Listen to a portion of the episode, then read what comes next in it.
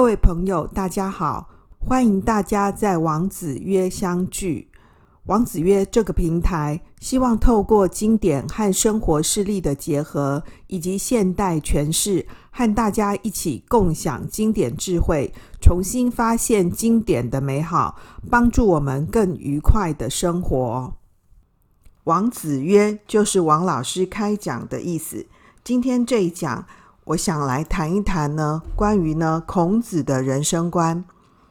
这是孔子呢和他的学生呢子路啊，在周游天下的过程当中呢，一段呢和隐者，就是隐居的人呢的对话。哎呀，我们从这边发现，孔子真是一个很坚持的人呐、好，这里面呢，总共呢有《论语》里面的两个单元，一个是呢。《论语》的宪问篇，另外一则呢是《论语》的微子篇。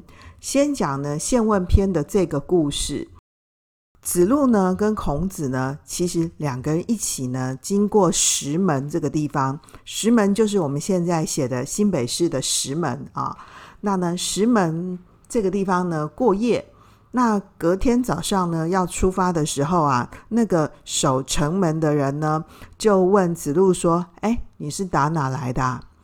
子路就说：“我是从孔先生那里来的。”那呢，没想到这个顾城门的这个人呢，就跟他说：“哦，就是那个知其不可而为之的那个人呐。”显然呢，当时呢，这样的一个背景里头呢，连守门的人呐、都知道孔子呢是知其不可而为之的。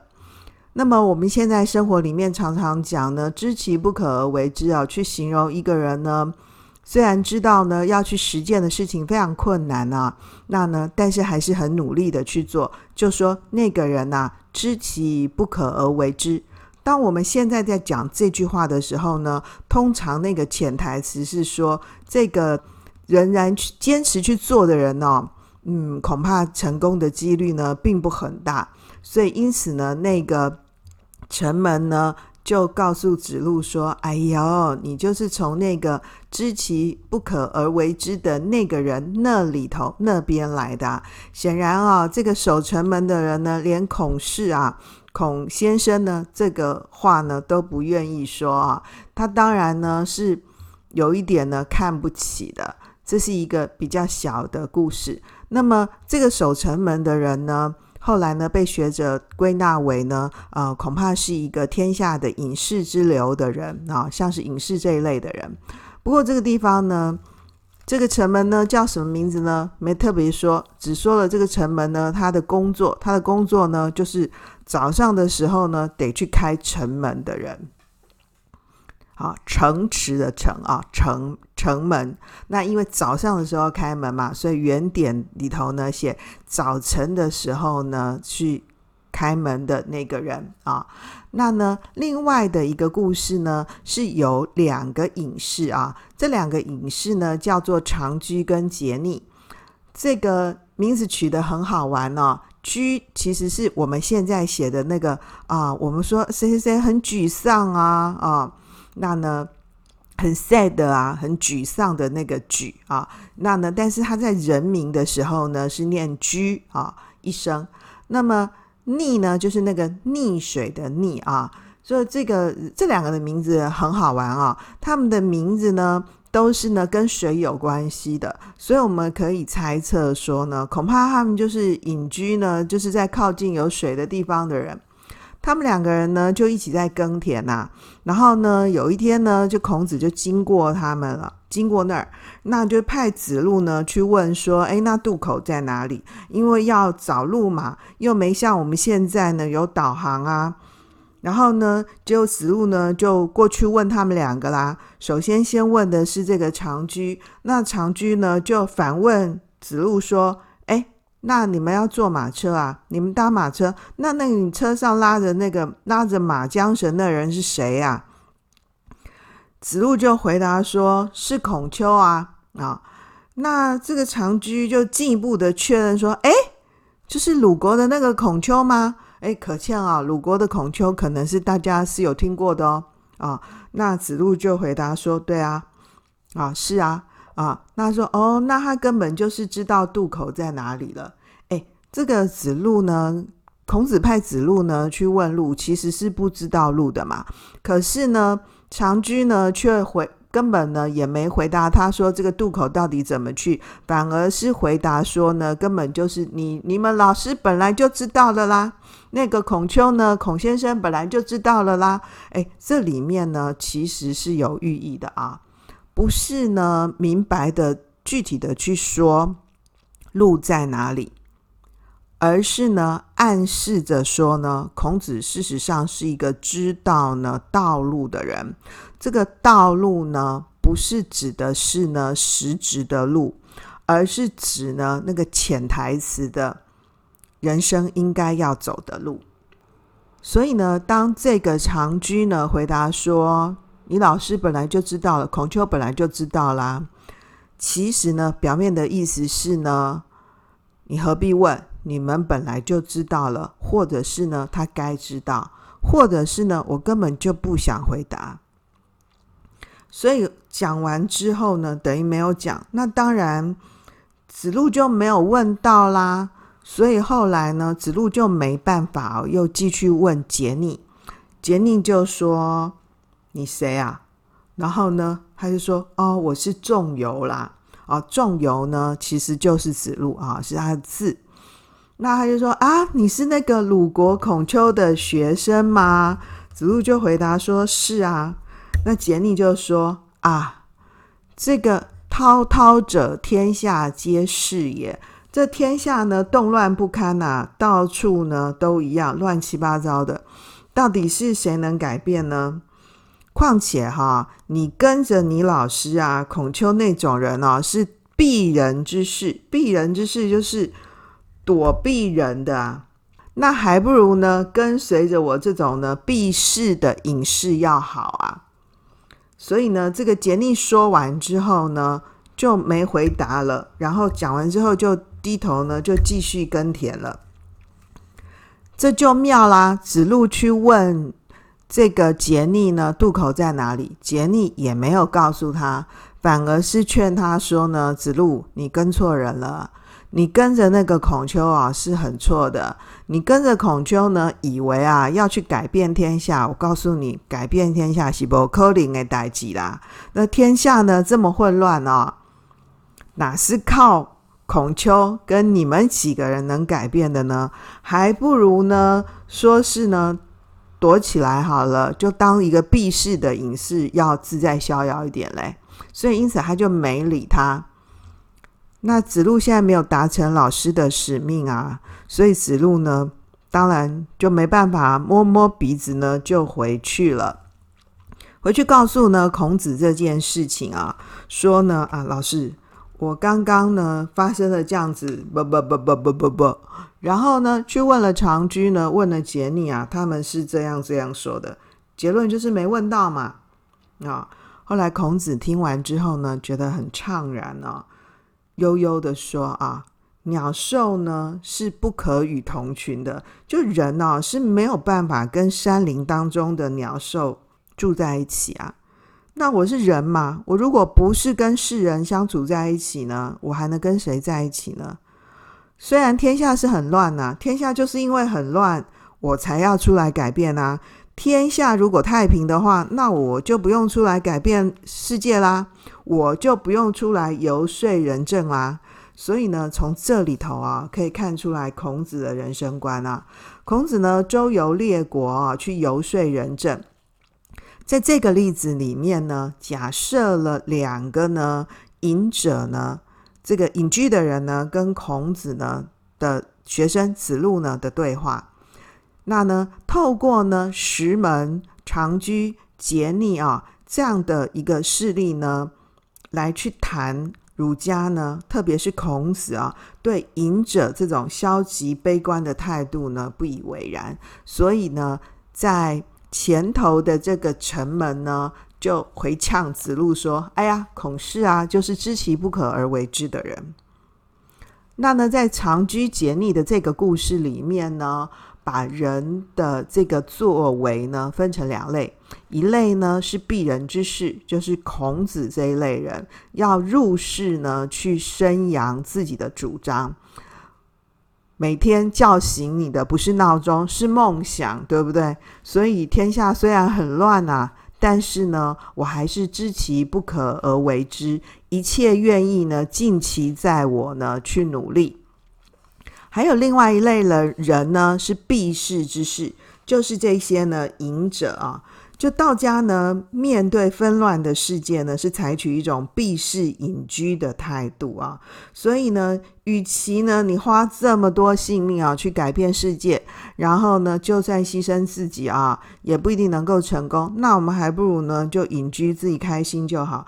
你嘛关伤济啊，你知道吧？关去海边啊去呀，你自己过好，较实在嘛啊。所以呢，因此。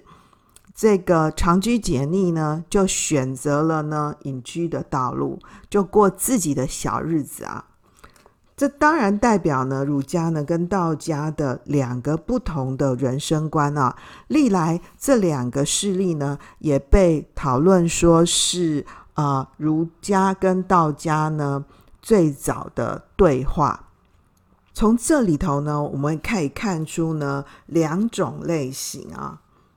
就是儒家跟道家的人呢，在面对世界啊，面对现实生活的时候呢，啊、所采取的一个思考呢，跟自我树立的方式，儒家当然就是像我们平常呢对儒家的认识啊，就是采取呢积极向前的、勇于承担的人生观。所以呢，就算是世界很乱啊，世道是不可的嘛，但是呢。这是天意啊，我有点没办法哈。但是呢，我的不可不为，这是知天意啊。所以我有一个不可不为的积极承担啊，在人间行道啊。所以呢，这是孔子呢一辈子当中呢最重要的信念所在。他一辈子当中呢，最重要的就是希望天下能够太平嘛。所以世界如果很太平的话，他就不用出来啦。这是积极向前的人生观。还有一类呢，是像道家的，是采取一种呢消极呢后退的人生观。不过呢，我要特别强调的是呢，这个后退啊，并不是退步的意思啊。这个后退呢。有一个特殊的道家意义的关怀，站在道家的立场呢，你拿生命啊去跟他对赌啊，这件事情恐怕是很需要呢重新考虑的，并不是呢所有的人呢都需要杀身成仁、舍身取取义。道家的努力呢的形态。跟儒家不同，不过这个地方呢有点长，所以呢有点复杂。我们在这一讲里头呢，就暂时先不说。总的来看呢，儒家呢像是太阳，他就跟你说，要天天向着太阳跑啊，要天天努力呢，天天向上啊，这才是正常正道，我们应该要有的人生观。可是道家告诉我们说，当你很面向太阳的时候，请注意你会晒伤哦。何况大家恐怕都忘记了，晒着太阳的背后呢，有一条长长的影子。如果呢要靠你呢来改变天下啊，立马帮帮忙。所以各位，你有没有发现孔子真的是很坚持的人呢？对于城门呢，跟长居简逆来说啊，这样的一个积极奋进努力呢，是不必要的。所以因此呢，他们讥笑孔子。可是孔子呢，显然也不是省油的灯。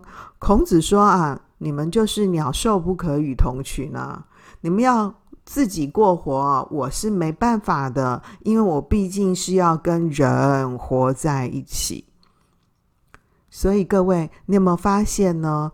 道家的人呢，其实真实世界里面真人活着的人类朋友都很少。所以可以发现，道家性格强的人，像是谁啊？像是以前我们小时候就有读过的李白，对不对？李白不是说“举头邀明月，对影成三人”吗？所以你觉得李白呢，这一场呢，喝酒呢，开不开心呢？认真想想看，他真的很开心吗？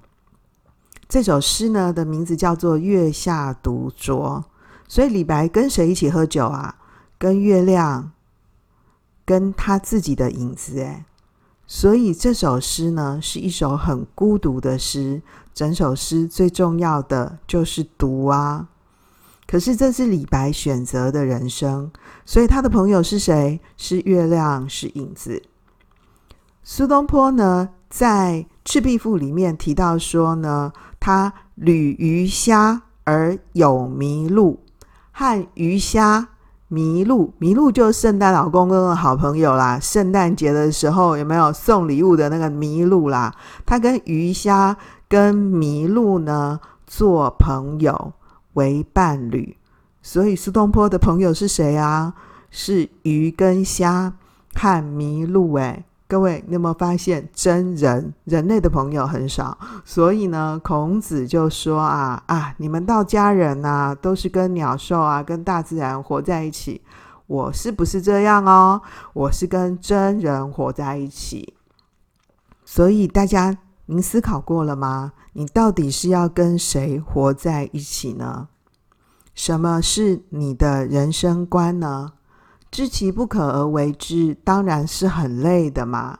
但是就是因为不可而为之，所以才更显得珍贵啊。